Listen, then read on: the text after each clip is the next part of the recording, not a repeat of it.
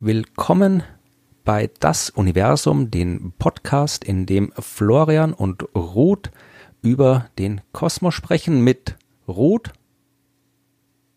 Das wäre der Punkt, wo du sagen sollst und Florian. Aber oh. versaut. Aber es ist ja nur die äh, Pilotfolge, da ist das noch nicht so tragisch. Das ist also der Podcast äh, Das Universum, in dem es um das Universum geht, weswegen der Podcast auch so heißt. Das heißt, es geht um fast alles im Universum und äh, ich und äh, du erklären und sprechen über Dinge im Universum. Und um uns zu rechtfertigen, warum wir das tun, erzählen wir vielleicht kurz mal, wer wir sind. Willst du erzählen, wer du bist? Soll ich erzählen, wer du bist? Oder möchtest du dich gerne selbst rechtfertigen? Ja, das ist mir eigentlich vollkommen egal. Ja, das ist aber keine. Es wäre lustig, mal zu hören, wie du mich rechtfertigen würdest. Na gut, dann stell ich dich vor, aber dann musst nachher du mich vorstellen, ja? Also. Okay.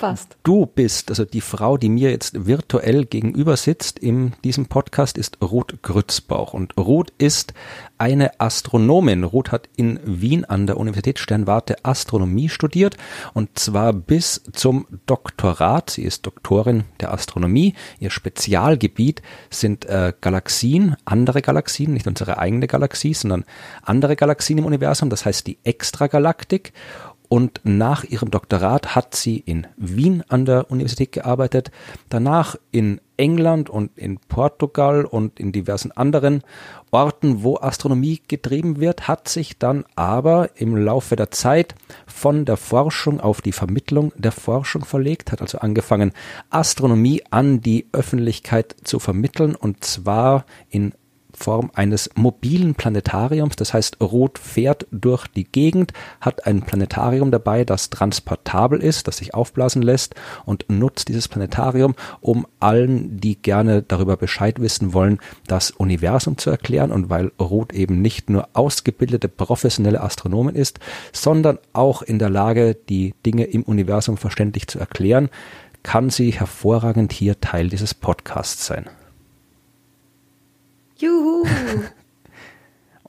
Und jetzt darfst Besser du erklären, warum. auch nicht machen können. Das ist doch gut. Und jetzt darfst du erzählen, warum ich hier bin. Und wer ich bin. Florian braucht eigentlich keine Einführung mehr. Ich bin mir sicher, dass die meisten Leute, die diesen Podcast oder diese Pilotfolge hören, Florian schon sehr gut kennen. Er ist ja schon seit, uh, weiß ich gar nicht, mittlerweile über zehn Jahren aktiv in der Vermittlung, oder? Ungefähr zehn Jahre, bisschen mehr als zehn Jahre, ja. Okay.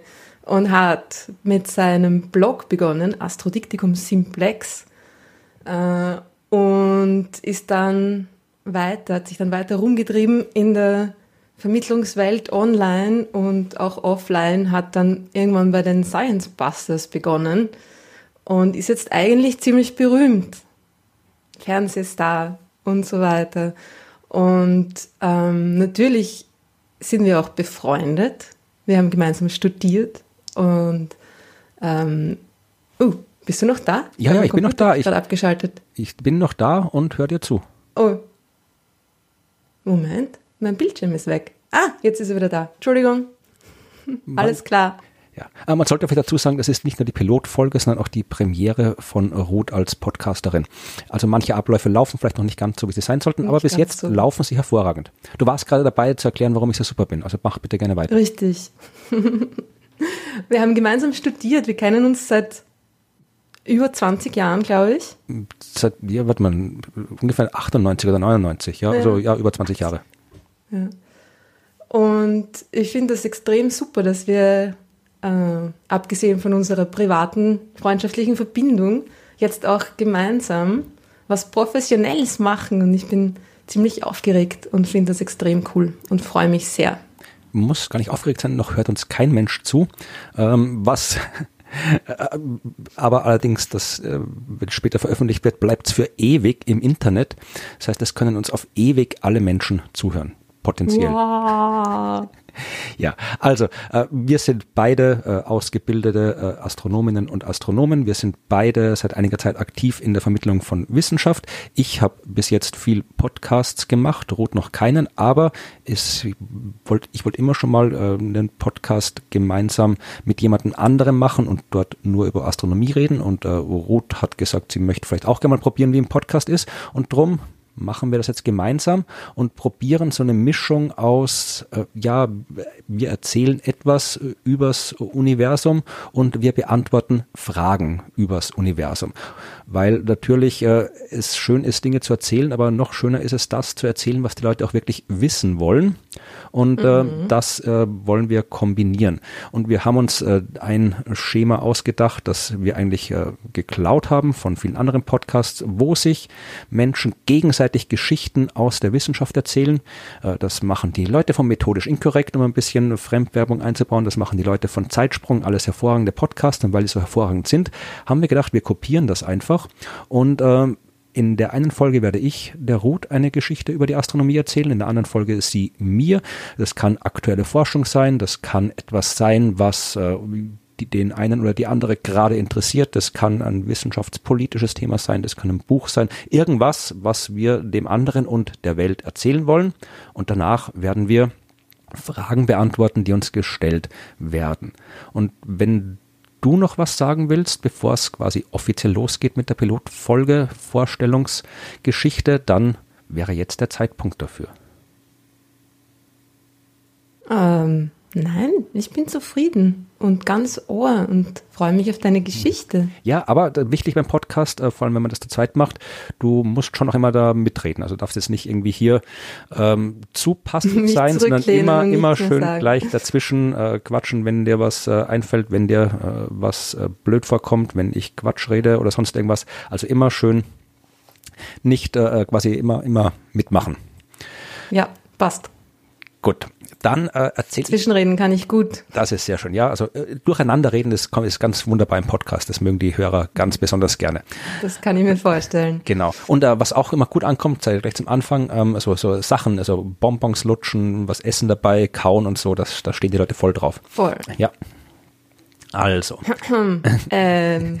Ja, ich erzähle eine Geschichte, die habe ich jetzt äh, vor kurzem erst äh, in der Zeitung gelesen und mir dann auch gleich das wissenschaftliche Paper dazu angeschaut. Das betrifft nämlich ein Thema, mit dem ich mich sehr lange und sehr viel beschäftigt habe, auch in meiner äh, Arbeit als Astronom. Da habe ich selbst drüber geforscht über das Thema.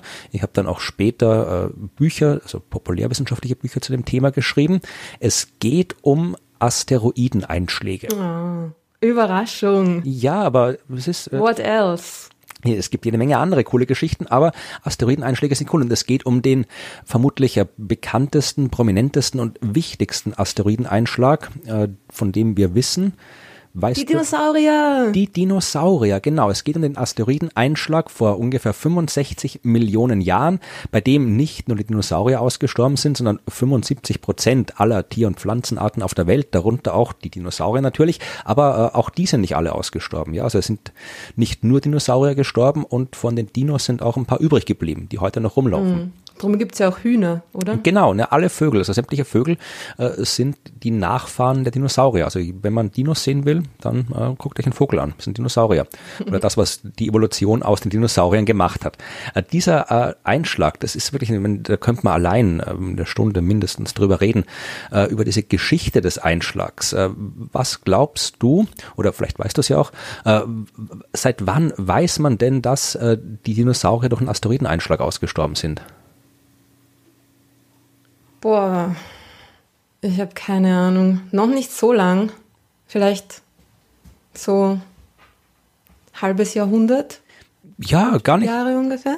Gar nicht mal so schlecht. Also, bist eigentlich fast, hm. fast nichts. Also wirklich so seit den, seit den 1980er Jahren hat man angefangen, äh, das äh, zu ähm, vermuten und dann äh, so ziemlich sicher weiß man es seit 1991. Ja, also es sind so 30 okay. Jahre, also es ist wirklich überraschend wenig. Wow. Da war ich mhm. schon in der Schule und du auch und wir haben vermutlich von Dinosauriern gewusst, aber äh, dass das wirklich quasi der Asteroideneinschlag, der die Dinos ausgerottet hat, quasi zu meinen Lebzeiten noch äh, umstritten war, das war mir erst bewusst, als ich mich selbst angefangen habe, mit dem Thema zu beschäftigen. Also das hat wirklich historische Gründe, weil früher ähm, war ja das, also früher meine ich jetzt so äh, 19. Jahrhundert, also die Zeit von Charles Darwin und so, in der Zeit waren wirklich äh, alles sowas, was so nach Katastrophen aussah, ja. Äh, war in der Wissenschaft eigentlich komplett verpönt. Denn äh, das hat mhm. immer so nach Bibel ausgeschaut. Ja, weil früher hat man ja, war ja quasi vor Evolution, Theorie, so, da war ja alles, war ja die Wissenschaft und die Welt generell noch sehr viel von der Bibel, von Religion beeinflusst. Und wenn man da irgendwelche, keine Ahnung, irgendwelche Fossilien, irgendwelche versteinerten Muscheln hoch oben auf dem Berg gefunden hat, wird gesagt, ja klar, war die Sintflut. Die Viecher da oben hingebracht, mhm. abgelegt und mhm. liegen jetzt da. Und erst als dann eben Charles Darwin und Charles Lyell, äh, ein britischer Geologe, der hat im Wesentlichen das für die Geologie gemacht, was Darwin für die Biologie gemacht hat, nämlich gezeigt, dass diese ganzen geologischen Vorgänge wie Gebirge entstehen und so weiter, dass das auch alles äh, Prozesse sind, die eben langsam ablaufen, das langsame Verwittern äh, durch, äh, durch Wasser, durch Wind, dass eben das alles äh, erklären kann, was man beobachtet. Da war ihm klar, okay, wir brauchen jetzt keine biblischen Katastrophen mehr und war eigentlich so insgesamt in der Wissenschaft davon überzeugt, dass solche Katastrophen nicht vorkommen. Man hat zwar gesehen, okay, am Mond liegen Krater rum oder am Mond sind Krater, die liegen nicht rum, die sind dort. Äh, äh auf der Erde gibt's Krater, aber man hat gedacht, okay, das sind dann Vulkankrater, alter Vulkanismus auf dem Mond oder äh, ehemalige Vulkane auf der Erde und ab und zu, okay, schlägt vielleicht irgendwo was ein, aber dass quasi Asteroideneinschläge wirklich eine konkrete Rolle spielen in der Geschichte der Welt, das äh, hat lange Zeit gebraucht, äh, bis sich das durchsetzen kann. Das hat, also dass die, die Krater auf dem Mond ähm, Einschlagskrater sind und dass es auf der Erde wirklich Einschlagskrater gibt von Asteroiden, das hat, also viele Einschlagskrater gibt, das hat man im Wesentlichen auch so, ja, noch, noch zu Zeiten der Mondlandung noch nicht so wirklich gehabt. Also in, da sind wirklich äh, Shoemaker, die man vom, äh, vom Shoemaker Levy, dem Kometen kennt, mhm. der auf äh, Jupiter eingeschlagen ist. Das war ein ja. Geologe, der hat, äh, der hat die Apollo-Astronauten ausgebildet. Äh, der hat herausgefunden, dass der, das Nördlinger Ries, dieser große Krater in Deutschland, dass das ein Einschlagskrater ist und ist auch dort im Nördlinger Ries mit den Apollo-Astronauten durch die Gegend gehirscht und hat ihnen gezeigt, äh, wie das Gestein ausschaut, dass sie dann am Mond suchen sollen, dieses Einschlagsgestein.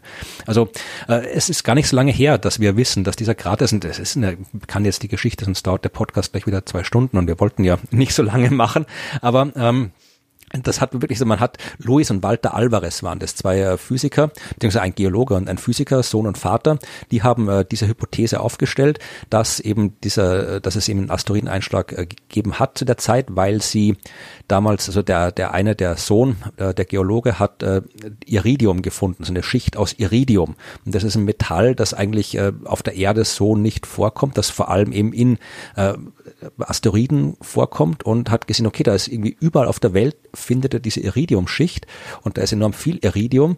Das heißt, äh, da muss irgendwann mal enorm viel Iridium auf einen Schlag sein. gekommen sein und hat mhm. gesagt, okay, das muss ein Objekt aus dem Weltall gewesen sein, ein großes und ähm, hat dann, äh, konnte ja datieren, wann das war, 65 Millionen Jahre her, das passt gut zu den Dinos, da war die Hypothese, okay, ähm, da muss ungefähr ein 10 Kilometer großes Drum auf die Erde gefallen sein. Das Problem war, dass man keinen Krater gekannt hat der dazu passt. Und das ist natürlich blöd für die Hypothese. Und diesen Krater ja, hat man. Weil der unter Wasser war hauptsächlich. Ja, ne? den hat man dann erst 91 entdeckt. Der war im, äh, mhm. auf der mexikanischen Halbinsel in Yucatan. Warst du, du warst mal in Mexiko, warst du da auch? Ich war schon mal in Yucatan, ja. Und hast den Krater gesehen? Habe ich leider nicht gesehen. ja, aber der ist auch groß, also der ist 200 Kilometer groß und wie du gesagt hast, eben äh, äh, teilweise halt wirklich unter. Schon ein bisschen verdeckt von ja, ja. Wasser. Genau, also Wasser. Ablagerungen. Und jede Menge auf. Wald. ja, und äh, das heißt, äh, man hat den wirklich äh, gemessen, eben eigentlich nur durch, äh, ja, äh, durch seismische Messungen, durch Bohrungen, also so eine dichte Anomalie hat man gemessen, also das Gestein war seltsam verdichtet und so, das sieht man von außen nicht. Und äh, die offizielle Geologie hat das auch nicht vermessen, sondern es war die äh, staatliche mexikanische Erdölgesellschaft, die halt, halt nach ja, Erdöl gesucht hm. und in der Gegend rumgebohrt. Und ähm, die haben halt nur seltsames Gestein gefunden, kein Öl in der Gegend und haben halt damals gedacht, okay, welche Vulkangesteine und sowas und haben das auch nie veröffentlicht, die Daten. Das ist ja eine staatliche Firma, die muss jetzt nicht irgendwie alles veröffentlichen. Und ähm, tatsächlich hat man dann, äh, nachdem klar wurde, dass da zwei Amerikaner rumlaufen und einen hektischen Krater suchen, sind irgendwann mal mexikanische Geologen von dieser Firma auf die Idee gekommen, ja, vielleicht könnte es das Gestein sein. Und dann war es tatsächlich ähm, ein, äh, eine Gesteinsprobe, die als Briefbeschwerer äh, von einem dieser Erdölgesellschaft mit, äh, verwendet worden ist, äh, die man genutzt hat, um zeigen zu können, ja, das ist tatsächlich ein Krater, ein Einschlagskrater, das Alter passt, die Größe passt und dann hat man es gewusst. Und seitdem wird dieser Krater erforscht. Und jetzt sind wir bei der aktuellen Forschung, die veröffentlicht wurde in äh, Nature und zwar von äh, Gareth Collins und äh, diversen Kolleginnen und Kollegen äh, vom Imperial College in London. Österreicher waren auch dabei und äh, die haben sich beschäftigt mit äh, der Frage, unter welchem Winkel der Asteroid damals eingeschlagen ist auf der Erde. Denn äh, das Weiß ist. man das nicht eh schon aus den ganzen Science-Fiction-Filmen, wo man dann immer so schön sieht, wie er so flach quer durch die Atmosphäre rast und seine Feuerspuren. Ja, die sind halt leider keine Dokumentationen. nicht alles, was im Fernsehen zu sehen ist, ist wahrrot. Ganz besonders, wenn es um Filme geht, die Asteroideneinschläge zum Thema haben. Da ist eigentlich das Gegenteil ganz richtig. Besonders. Obwohl Nein. ich mag die, ich gebe es zu. Ja, tatsächlich. Also es, es sind ja viele schimpfen ja zum Beispiel über äh, Deep Impact. Ah, Deep Hm, Impact ist der Deep. so schlecht. Nein, nein, Entschuldigung, ich habe gerade Deep Impact ist der, der, den ich nicht äh, gut finde. Es gab ja Deep Impact und Armageddon, die ja ziemlich zeitgleich veröffentlicht worden sind in den 90ern. Und äh, Deep Impact war der, äh, wo ähm, der, der Hobbit mitgespielt hat, oder Elijah Wood, war das nicht der, der Junge? Hat Elijah Wood den Hobbit ja, gespielt? Doch. Oder ich weiß es gar nicht. Gott, wir sind kein Film Filmpodcast. Ja, falsches Thema. Aber jedenfalls äh, Deep Impact, äh, das war der, wo Wissenschaftlerinnen und Wissenschaftler äh, mitgearbeitet haben in der Beratung. Der war wissenschaftlich gar nicht so falsch, aber ich fand ihn extrem öde. Der andere, Armageddon mit Bruce Willis, der wirklich äh, wissenschaftlich kompletter Humbug war, aber der war halt wirklich, das war halt, ja, es war halt eine coole, schmalzige Hollywood-Geschichte. Allein diese Szene, wo die zwei Shuttles quasi parallel starten, das ist schon, das ist schon ziemlich geil. Ja, das ist aber, gut, ja. aber wie gesagt, also in diesen Filmen, die sind, wie gesagt, äh, oft Quatsch, aber ab und zu auch cool. Aber man hat nicht gewusst, wo der Asteroid, äh, unter welchem Winkel der Asteroid runterkommt. Das lässt sich im Nachhinein eben nur schwer sagen, weil, ja, kann ja nicht Weil die doofen Krater ja auch alle rund sind. Ne? Genau, also sie sind nicht ganz rund, also sie haben schon äh, eine Struktur und um genau die geht's. Aber wie gesagt, die Krater sind prinzipiell alle rund, weil eben, äh, ja, der, wenn der Asteroid einschlägt, dann gibt's eben eine gewaltige Explosion und die den Krater macht. Aber wie gesagt, diese Explosion im Detail hängt dann schon auch ein bisschen vom Einschlagsgrad ab, weil natürlich davon abhängt, wie viel Kraft jetzt übertragen werden kann und ähm, wie sich das Gestein verändert. Das ist dann im Detail ziemlich schwer. Also die Leute, die diese Arbeit gemacht haben, um die es geht, die haben da sehr aufwendige Computersimulationen äh, gemacht, um herauszufinden, äh, in Abhängigkeit äh, des Gesteins, also des realen Gesteins in, äh, in Mexiko, in Yucatan, was dann eben mit entsprechenden Expeditionen, mittlerweile hat man mehr als den Briefbeschwerer. Ja, also mittlerweile hat man da schon wirklich äh, viel gebohrt und untersucht und vermessen. Also das Gestein kennt man recht gut. Und jetzt hat man wirklich Computersimulationen gemacht und geschaut, äh, und welchen Geschwindigkeiten so ein Asteroid kommen kann, unter welchen Winkeln der kommen kann und was da mit dem Gestein passiert, wie sich das verformt, wie sich dann quasi das verdichtet und alles und wie das zu dem passt, was man heute sieht und haben festgestellt, dass am besten äh, ein Einschlagswinkel von ungefähr äh, 30 bis 60 Grad passt. Ja, also 45 bis 60, Entschuldigung, also kleiner als 30 kann ausgeschlossen werden, aber ziemlich steiler Winkel von 45 bis 60 Grad. Und das hat ähm, durchaus Folgen gehabt. Ich zitiere jetzt mal einen von den Forschern, ich weiß gerade nicht, welchen ich zitiere, aber äh, stand in irgendeiner Pressemitteilung drin. Der Einschlag erfolgt in einem der tödlichsten Winkel und für Dinosaurier ist das Worst-Case-Szenario eingetreten. Denn es war jetzt nicht nur, das Problem war nicht nur der Einschlag. Pech gehabt. Ja, der Einschlag war nicht nur also das Problem an sich, sondern auch äh, das Material, was, wo es drauf eingeschlagen ist. Weil in dem Gestein war sehr viel äh, Schwefel drinnen gebunden. Also es war irgendwie ah, Schwefel, Schwefel irgendwas Gestein. Äh, kann ich jetzt genau nicht sagen, bin kein Geophysiker, aber es ist auf jeden Fall beim Einschlag dann enorm viel Schwefel freigesetzt worden, also enorm viel Kohlendioxid freigesetzt worden, Schwefel freigesetzt worden und Wasserdampf eingesetzt worden. Das heißt, ähm, der Schwefel hat sich dann, weil das natürlich, wenn so ein 10 Kilometer drum einschlägt, äh, wird das Zeug wirklich hoch in die Atmosphäre geschleudert, also so hoch, dass es sich um die ganze Erde verteilt. Das heißt, wir haben dann überall in der Atmosphäre Schwefelpartikel, Schwefeltröpfchen gehabt und die können Sonnenlicht extrem gut blockieren. Das heißt, es ist dann wirklich extrem kalt geworden und das war dann natürlich äh, extrem schlecht für die Dinosaurier und die restlichen Tiere. Das heißt, wenn natürlich, Verstehe. es hätte mit Sicherheit auch ein Massensterben gegeben, wenn der unter irgendeinem anderen Winkel das heißt, eingeschlagen wäre. Wenn der in einem kleineren Winkel eingeschlagen wäre, dann wäre das mit den Dinosauriern vielleicht ganz anders verlaufen. Naja, die hätten. Und damit auch mit den Säugetieren und mit uns und so weiter. Es wäre sicher anders verlaufen. Ist halt die Frage, was, ich meine, vermutlich wären auch jede Menge Tiere, Arten ausgestorben. Ob es dann so dramatisch gewesen wäre, kann ich jetzt nicht sagen. Dazu müsste man wirklich irgendwie mehr Ahnung von Klimatologie haben, als ich's habe. Aber äh, so wie es jetzt war, war es wirklich dramatisch. Also es hätte uns dann, dann wären vielleicht noch ein paar mehr Dino-Arten überlebt, dann hätten wir halt noch ein paar andere Tiere rumlaufen. Vielleicht hätten die Säugetiere sich nicht so ausbreiten können. Ja, also es hätte durchaus sein können, dass dann jetzt hier, weiß ich, zwei Dinosaurier sitzen und einen Podcast machen. Aber das. Wie cool. ja, ach, die haben die, die, die Tyrannosaurus, die haben so kleine. Obwohl mit den kurzen Ärmchen. Genau, ja, ja, ja. Die Computer gar nicht. Genau. Ja, die könnten nur, die könnten nicht mal auf Rekord drücken, ja. Und schon auf, ja, auf Rekord und Play gleichzeitig gar nicht drücken, ja. Aber, ja, voll. Ja, also das weiß Aber man. sehr interessant. Ja, also das hat man jetzt quasi erforscht. Also, man, wie gesagt, der, der Einschlag war schon länger klar und auch schon länger erforscht, aber jetzt hat man eben auch mit den Computersimulationen rausgefunden, dass halt wirklich ähm, im Wesentlichen das maximal Schädliche dessen, was passieren konnte, mhm. damals auch passiert ist. Mhm. Ich finde das auch sehr interessant mit dem, dem Punkt, dass wir das eigentlich noch gar nicht so lange wissen. Ich habe mir gedacht, dass es länger ist. Also ich habe jetzt mal 50 Jahre gesagt, aber das ist dann in, in meinem, meiner äh, Wahrnehmung leben wir irgendwie so immer noch im Jahr 2005. Also ich hätte mir eher gedacht, so in den 50er Jahren, dass das erst in den 80ern oder sogar 90er Jahren war. Das wundert mich jetzt schon sehr. Ja. Es ist irgendwie so, dass man immer glaubt, dass das, was, was man weiß, dass man das jetzt eigentlich schon ewig weiß. Oder dass sich so der Wissensstand von den, von den richtig großen Dingen, dass sich das jetzt nicht so schnell und vor allem auch nicht in der eigenen Lebenszeit so drastisch verändert. Aber es stimmt natürlich nicht. Ja, und darum ist es interessant, sich mit der Geschichte der Dinge zu beschäftigen. Weil dann, Total. also ich habe mal irgendwie auch bei einer anderen Recherche, habe ich gesehen, also wir wissen im Wesentlichen erst seit den 60ern, wie die Sonne funktioniert im Detail. Ja, also verrückt. Äh, da, da hat man wirklich auch die Neutrino-Messungen festgestellt, wie die Kern, welche Kernreaktionen da genau ablaufen und so weiter. Also das ist wieder eine ganz andere Geschichte, die wir mal zu einem anderen Zeitpunkt erzählen können. Mhm. Also äh, wie gesagt, die Wissenschaftsgeschichte ist äh, nicht nur interessant, sondern durchaus auch wichtig. Also vor allem auch, wenn gerade das, was du gesagt hast, also wir gehen davon aus, dass das, was jetzt quasi jetzt so ist, ist halt der Status quo. Und äh, mit diesen, äh, gerade mit den anderen, die Dinosaurier hatten einen großen, die hatten einen sehr abrupten Klimawandel, da hätten es die Klimawandelleugner unter den Dinosauriern schwer gehabt, äh, das äh, zu leugnen. Aber ich, mein, ich kann mir sie gut vorstellen, ja. wie sie mit ihren kurzen Ärmchen daheim vor ihrem Computer sitzen.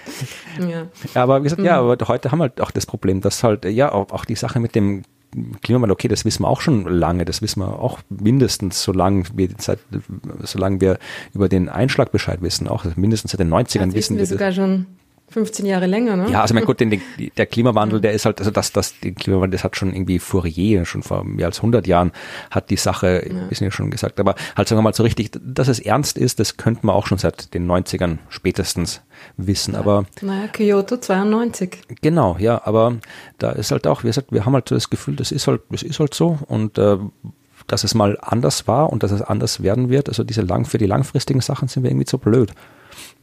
Ja, vor allem, wenn es halt auch etwas ist, was schon so irgendwie in die populäre Kultur ähm, mit eingeflossen ist, wie die Sache mit dem Asteroiden und den Dinosauriern. Ne? Das ist dann noch schwerer, sich vorzustellen, dass man das vor nicht allzu langer Zeit noch gar nicht wusste. Ja, aber wie gesagt, jetzt wissen wir es und wir wissen immer mehr darüber. Und äh, ja, das war die Geschichte, die ich heute erzählen wollte für die Pilotfolge. Ich bin mir sicher, ich werde noch die ein oder andere Geschichte über Asteroiden erzählen. Und äh, über Asteroiden gibt es sehr viel zu erzählen. Über alle anderen Sachen im Universum auch. Und äh, wenn ich solche Geschichten über das Universum erzähle, was ich ja mache, also sei es jetzt bei Vorträgen, sei es in Büchern, in meinem Blog, Podcast oder wo auch immer, dann werden mir Fragen gestellt, meistens danach von den Leuten, die zuhören. Und das ist auch das, was neben den Geschichten, äh, die wir erzählen und über die wir sprechen, der zweite wichtige Punkt in diesem das Universum Podcast sein soll, nämlich die Beantwortung von Fragen, weil es ja wirklich viel zu Fragen gibt über das Universum und äh, ich dachte, weil wir ja logischerweise noch keine Fragen bekommen haben, weil das ja die allererste Folge ist, reden wir mal über die Fragen, die wir so oft gestellt bekommen. Also werden vielleicht bei dir andere sein als bei mir, weil dein Publikum ist ja größtenteils jung, oder? Mhm. Was ist so die Alters? Ja, und vor allem stellen die Jungen eher die Fragen. Also die Erwachsenen trauen sich ja oft nicht, Fragen zu stellen. Wie alt sind die Leute, das, die bei dir ins Planetarium kommen? Ah, das, ja, das kommt darauf an, wo ich bin. Aber ich bin schon hauptsächlich in Schulen unterwegs und darum sind es halt natürlich Kinder hauptsächlich. Naja, gut, Kinder können auch, ein Kind kann fünf sein, ein Kind kann 18 sein. Ähm, hauptsächlich Zehnjährige. Okay, also. So acht bis zehn ist eigentlich mein Hauptpublikum. Das sind auch die, mit denen es eigentlich am meisten Spaß macht, weil die die lustigsten Fragen stellen und irgendwie schon coole Ideen haben. Und oft ist das ja auch so, ich finde das mit den Fragen eigentlich auch interessant, weil warum sollten nur wir uns was ausdenken und reden? Äh, das mit den Fragen ist ja auch für uns extrem interessant. Also für mich zumindest, ich weiß nicht, wie es dir geht, aber ich finde die Fragen oft das Interessanteste an meinem Beruf, weil ich dadurch auch auf neue Ideen komme und auf neue Arten über etwas nachzudenken. Und das ist bei Kindern ganz besonders so. Mhm. Ja, also es, es kommt drauf an. Also ich meine tatsächlich, ich Kinder sind jetzt nicht mein Zielpublikum, also mein, Haupt, mein hauptsächliches mhm. Publikum. Also ich weiß, dass meine Podcasts, das sind den Sternengeschichten-Podcast, den ich ja auch noch mache, äh, viel von auch von Kindern gehört wird. Ich habe bei den Vorträgen und auch bei den Science Buster Shows sind auch immer wieder mal Kinder dabei, aber tatsächlich ist so meine hauptsächliche Zielgruppe, sagen wir mal, geht so von weiß nicht, 14 an aufwärts ungefähr. Aber mhm. tatsächlich die meisten Leute, die zu den Veranstaltungen kommen, die ich mache, kann man durchaus sagen, sind eher halt wirklich äh, ältere Jugendliche und hauptsächlich Erwachsene. Und da kriegst du natürlich ganz andere Fragen. Also ich habe die ganze große Gruppe der, der Leute, die mir dann erzählen wollen, dass sie die Einsteinsche Realitätstheorie widerlegt haben oder dass sie die Quantengravitationstheorie gefunden haben oder dass ui, sie Außerirdische getroffen haben. Also die habe ich natürlich immer, aber ist auch eine Minderheit. Also ich habe dann schon auch äh, klassische Fragen, aber tatsächlich einmal, weiß ich, da hatte ich äh, einen Vortrag in einer Volksschule, in einer Grundschule in Deutschland. Also da waren wirklich Erstklässler und Klässlerinnen dort waren. Da habe ich mir auch überfordert, okay, was erzähle ich denen jetzt? Also das ist ja, du kannst ja nicht mit so einer klassischen irgendwie PowerPoint-Präsentation ankommen, abgesehen davon, dass man sowieso nie mit PowerPoint-Präsentationen irgendwie irgendwo hingehen sollte. Also da habe ich mir gedacht, okay, ich mache einfach mal ein bisschen, ich erzähle halt einfach mal ein bisschen was, zeige ein paar hübsche Bilder und dann äh, äh, ja werden die sicher Fragen haben. Tatsächlich hat sie das herausgestellt, also dass ich eigentlich, ich habe kaum gesagt, wer ich bin und äh, dann haben die ange schon angefangen, also die sind jetzt auch noch ein bisschen, äh, sagen wir mal, leichter begeistert als typische Erwachsene. Das heißt, mhm. die haben gleich sofort, äh, da hat der erste eine Frage gestellt und dann sofort die nächste. Und im Wesentlichen habe ich außer meinem Namen nicht viel gesagt von dem, was ich vorbereitet habe, sondern eigentlich nur die ganze Stunde lang irgendwie der Reihe nach Fragen beantwortet von den Kindern. Also, das ist doch großartig. Ja, ja, es war auch, war auch eine sehr wunderbare Sache. Also, ich das, mag diesen Enthusiasmus. Und ich meine, Erwachsene haben schon auch den Enthusiasmus, aber sie zeigen ihn nicht.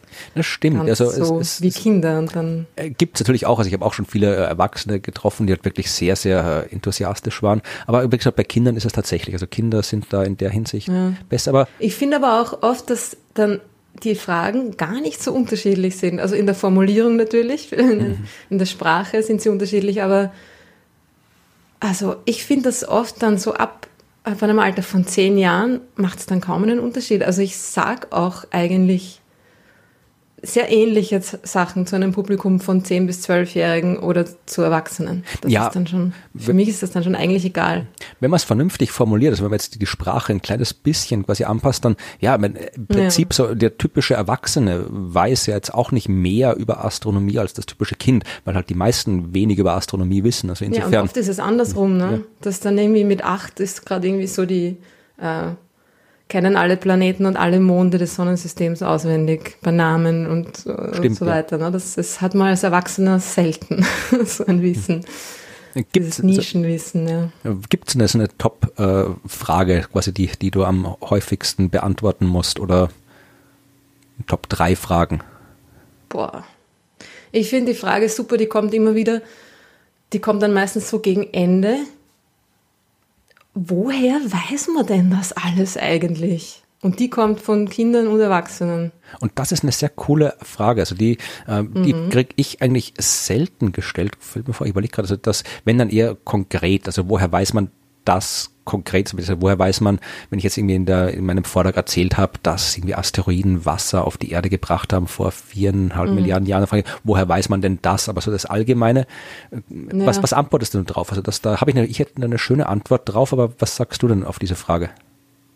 Ich sage, weil wir das alles sehen können, weil wir das Licht bekommen äh, aus dem Universum und wenn wir das Licht genau untersuchen, also kommt halt auch darauf an, wer die, wer die Frage dann stellt bei Kindern, äh, bisschen weniger detailliert vielleicht, aber dass wir das einfach alles von dem Licht wissen, weil da quasi äh, nichts dazwischen ist oder kaum was dazwischen ist. Das Licht kommt zu uns, wir untersuchen das Licht und wir ziehen unsere Rückschlüsse so in die Richtung beantworte ich das. Was sagst du? Ja, also wie gesagt, wenn es eine konkrete Frage ist zu einem konkreten Phänomen, dann gucke ich, dass ich das konkret auch äh, erkläre. Aber was ich halt dann wirklich äh, finde, mhm. ich probiere dann quasi die Frage auch eh, ist eh im Wesentlichen so zu beantworten wie du, dass wir halt äh, zwar da nicht hin können, dass wir aber eben das Licht äh, sehen können und dass wir eben dadurch, dass wir das Licht sehen können und dadurch, dass das Universum so groß ist, halt wirklich nicht nur das Licht haben, sondern wir haben quasi das Licht aus der Vergangenheit. Wir können ja wirklich auch, weil das Licht äh, halt Zeit braucht, um von A nach B sich zu bewegen, äh, können wir, wenn wir was betrachten, wo das Licht irgendwie eine Million Jahre gebraucht hat, dann sehen wir, wie es vor einer Million Jahre war. Und das heißt, da können wir dann eben nicht nur rausfinden, äh, was für ein Objekt ist das, äh, wenn wir das Licht untersuchen, sondern wir können dann auch beantworten, wie war es denn vor einer Million Jahre? Also das können wir konkret sehen. Im Gegensatz mhm. zu den Dinosauriern, also wir können jetzt nicht schauen, äh, wie der Asteroid damals eingeschlagen hat, aber wir können mhm. schauen. Das ist die zweite populäre Frage, genau. Aber wir können tatsächlich schauen, wie das Universum vor 65 äh, Millionen Jahren ausgesehen hat. Und je nachdem, welches Publikum ich dann habe, gleite ich dann von dieser Antwort auf die Frage so auf allgemeine äh, Faszinationserweckung um, weil nämlich äh, tatsächlich, das ist eine Frage, die mir oft immer von, meistens von, von Journalistinnen und Journalisten gestellt wird. Die fragen mich immer, was mich am meisten fasziniert an der Astronomie, am Universum oder sonst was. Und dann sage ich tatsächlich immer, mich fasziniert, dass wir das alles wissen können, was wir, wir so wissen. wissen. Weil wirklich, ich meine, ja. es, ist ja, es ist ja absolut nicht offensichtlich, dass wir Total. wissen können, was vor 13,8 Milliarden Jahren beim Urknall war, dass wir herausfinden können, äh, wie das Universum in seiner Gesamtheit beschaffen ist, dass wir herausfinden können, aus was ein Stern besteht, der irgendwie 100 Lichtjahre weit weg ist. Also, mein, wie gesagt, das ist absolut überhaupt nicht selbstverständlich, dass wir mit unserem äh, Affengehirn, das sich im Wesentlichen in der Evolution entwickelt hat, dass wir den, den Affen nebenan zurufen können, wo die besten Bananen sind, äh, dass wir mit dem Ding in der Lage sind, diese komplett abstrakten äh, Sachen äh, über das Universum herauszufinden. Und das ist, das ist wirklich faszinierend. Also, und das probiere ich dann eben. Total. Ich finde, das kann man auch sehr gut sagen, wenn dann Leute kommen und sagen, na ja, aber das wissen wir ja alles nicht, nicht genau. Das sind ja alles irgendwie Vermutungen, Theorien und bla, bla, bla. Man weiß ja nichts quasi ähm, so richtig oder sicher. Ne? Ja, doch. Finde ich, kann man das auch ganz gut als Antwort ja. geben, dass es eigentlich das Erstaunliche ist, nicht, dass wir so viel ähm, noch nicht wissen, sondern dass wir eigentlich schon so viel wissen bei den wenigen Informationen, die wir überhaupt bekommen. Ganz genau. Ne? Man stellt sich vor, was wir noch alles wissen könnten, wenn die Leute uns wirklich viel Geld geben würden, die Astronomie ja. viel besser fördern würden. Geld. Ich habe vorhin gerade mit dem Finanzamt telefoniert. Wunderpunkt. Ja, wir, wir so diese, diese Pilotfolge nehmen wir auch auf äh, im Mai 2020. Ich habe keine Ahnung, wann sie soweit sein wird, dass wir sie auch veröffentlichen können, aber äh, das ist äh, der, die Zeit, äh, wo wir immer noch mit diesem äh, Coronavirus beschäftigt sind und äh, Leute so wie du und wie ich, deren Lebensunterhalt unter anderem damit verdient wird, in der Öffentlichkeit aufzutreten, äh, das momentan nicht können. Ich habe andere Möglichkeiten, mhm. du eher weniger, vermutlich mal. Mhm. Äh, weswegen es auch gut ist, dass wir so einen Podcast haben, dass wir uns zumindest da an die Öffentlichkeit wenden können. Vor allem habe ich ja jetzt auch so viel Zeit, um mit dir so nett zu plaudern. genau, ja, braucht erst ein Virus, dass wir die Zeit zum Plaudern haben. Aber, ja, Vorlage eigentlich, ja. Äh, gibt's auch, Aber besser ist gar nicht. Genau.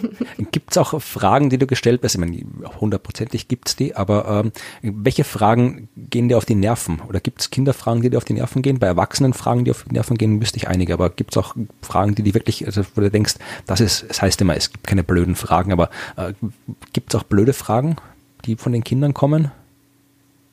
Oder sind die tatsächlich so quasi noch natürlich, dass da, dass da, dass die halt wirklich einfach fragen, was sie wissen wollen oder ohne Hintergedanken?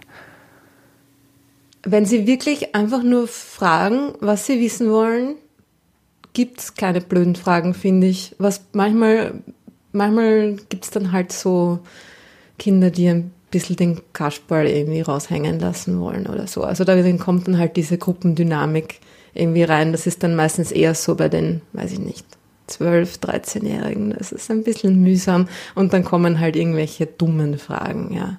Weil sie auch schauen wollen, wie ich reagiere oder, oder so, ja. Ähm, aber an sich Fragen, die quasi ernst gemeint sind als Fragen, finde ich, ist es also ich wüsste nicht, was da eine dumme Frage mhm. oder eine zu einfache. Ne? Leute glauben ja oft, dass sie dumme Fragen stellen, weil sie ja das eigentlich alles schon wissen sollten. Das steht einem sehr im Weg. Dieses, das sollte ich schon können. Und da finde ich, ist es, also kann man die einfachsten mhm. Fragen sind oft die besten, ja. Das stimmt, ja, also auch die, oft die schwersten zu beantworten. Aber ich habe es ja. deswegen gefragt, weil ich wirklich wissen wollte, wie das mit den Kindern ist. Es hätte mich auch gewundert, wenn Kinder jetzt quasi wirklich dumme Fragen stellen. Aber äh, bei den Erwachsenen kommt es doch ab und zu vor. Das sind also die Fragen, die mich nerven. Also die Fragen, die mich nerven, sind halt, wenn man jetzt von dem ganzen äh, Pseudowissenschaftsquatsch absieht, wenn die da wieder kommen hier mit ihren, ja, gut, ihren nervt, ja. ja. aber äh, wirklich mich nerven halt immer die Fragen, die man tatsächlich immer, ich bekomme die durchaus regelmäßig. Das sind Fragen, die eigentlich keine Fragen sind, sondern äh, Leute fragen was, nicht in der Absicht, äh, ernsthaft von mir eine Antwort zu bekommen. Also sie fragen nicht, weil sie was wissen wollen von mir, sondern sie fragen was oder sie formulieren das, äh, was sie äh, wissen oder glauben zu wissen, in Form einer Frage, um halt quasi vor dem Publikum äh, klug dazustehen. Ne? So ungefähr. Und das ist dann wirklich nervig, weil äh, dann erstens, es fällt einem schwer, eine Frage zu beantworten, die eigentlich keine Frage ist. Meistens, die Leute, die sowas machen, sind dann auch meistens die, die äh, dann doch was nicht ganz so verstanden haben, wie es eigentlich sein soll. Und dann muss ich quasi, dann ist das, was ich eigentlich antworten sollte, ist deren Aussage zu korrigieren. Das ist dann aber in so einer, ist dann auch, wenn man das nicht richtig macht, wirkt das extrem schön unsympathisch, wenn man dann dasteht und das Publikum, äh, oder zumindest die, die, die Person aus dem Publikum, die die Frage gestellt hat, jetzt hier so wie bei einer, wie einer Prüfungssituation ihnen erklärt, ja, das ist jetzt Quatsch, was du gesagt hast und so weiter. Also das ist dann nervig, einerseits was nervig ist, nervig für mich, weil, weil es schwer ist, damit umzugehen, aber du hast mhm. halt immer wieder diese, bei den Vorträgen Leute, die, ich merke das auch oft, dass es wirklich, Leute gibt. Es ist eine sehr, sehr kleine Gruppe, aber die taucht fast immer auf. Also es sind wirklich wenige, aber die kommen zu einem Vortrag und wollen dort etwas, das hören, was sie schon wissen. Das fasziniert mhm. mich immer, diese Leute. Also, Bestätigung, natürlich. Ja, ja, aber das sind dann, ich bin einmal sogar tatsächlich äh, bei einem Vortrag, habe ich dann von, von den Veranstaltern nachher äh, einen nachher bekommen, dass sie überhaupt nicht zufrieden waren mit meinem Vortrag. Das ist mir ein, ein einziges Mal passiert, weil ich tatsächlich eben äh, nicht das erklärt habe, was sie schon gewusst haben sondern was anderes erklärt habe, was sie noch nicht gewusst haben. Also die wollten im Wesentlichen, so. ja, also es fasziniert mich immer wieder, dass halt Leute, es ist tatsächlich wirklich Leute gibt, die halt eigentlich zu solchen Vorträgen oder solchen Veranstaltungen gehen, um halt quasi das gesagt zu bekommen, was sie selbst schon kennen und verärgert sind, wenn man ihnen was anderes erzählt. Ja, und dann gibt's noch die, die, die andere Gruppe, die äh, Dinge hören will, die sie nicht versteht. Oder die Dinge gesagt bekommen will auf eine Art und Weise, dass man sie nicht versteht, damit man irgendwie ähm, bei einem extrem klugen Ding war und dann quasi stolz drauf sein kann, dass man da was dass man irgendwie so stimmt ja ja die gibt es auch also dass das die die Leute die böse sind wenn einem wenn ihnen was zu verständlich präsentiert wird. Ja das war nicht schwierig genug oder das war nicht anspruchsvoll genug die, das, damit tue ich mir ein bisschen schwer, weil ich bin eher so basic, ne? Ja, also eh, natürlich. Also das, das äh, habe ich auch festgestellt. Ja. Also gerade in der Astronomie, da gibt's ja wirklich, äh, kann man eigentlich fast gar nicht basic genug sein, weil das ist ganz selten Total. Schulstoff.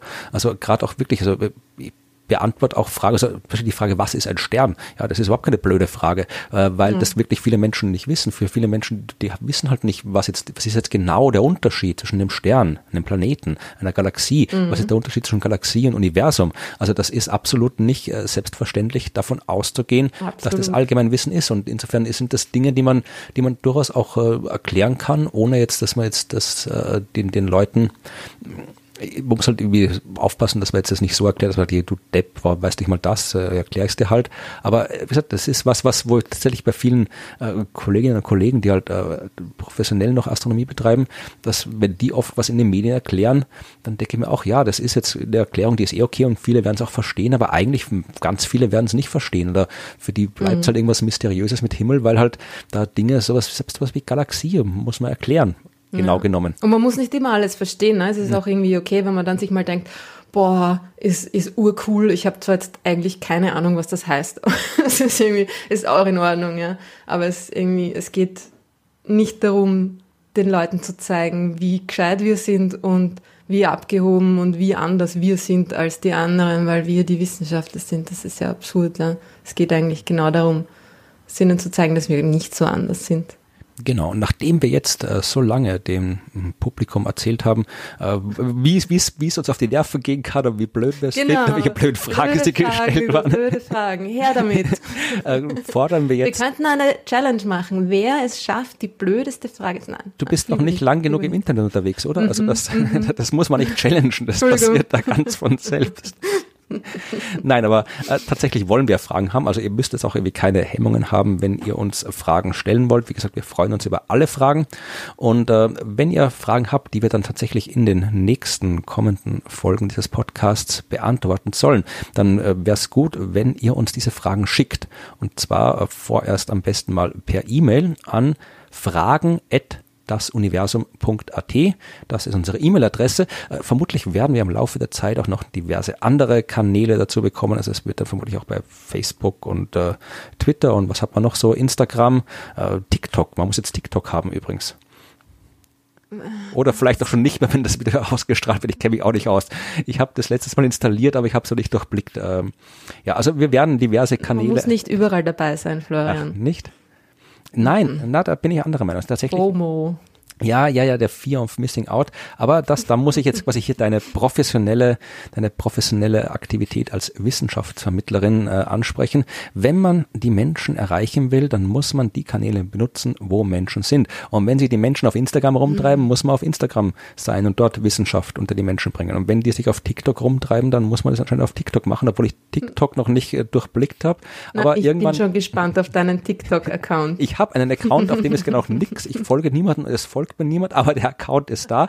Und wenn ich verstanden habe, was TikTok Echte ist. Echte Wissenschaftsvermittlung im und, Elfenbeinturm. Und wenn, und wenn ich verstanden habe, was TikTok ist, dann werde ich vermutlich dort auch irgendwie Wissenschaft machen. Aber das muss ich noch rausfinden.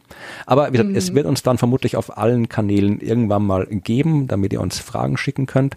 Äh, bis dahin mhm. schickt uns die Fragen an fragen.dasuniversum.at und in der nächsten Ausgabe unseres Podcasts werden wir die Fragen beantworten. Ich freue mich schon. Ich auch. Und das war. Und ich verspreche, wir werden keine der Fragen mit 42 beantworten. Wenn immer die Antwort 42 ist. Ja, aber es ist ganz selten die Antwort 42 auf irgendwas, auf Sehr irgendwas selten. Sinnvolles. Und Rechenaufgaben ja. werden wir hoffentlich nicht gestellt bekommen.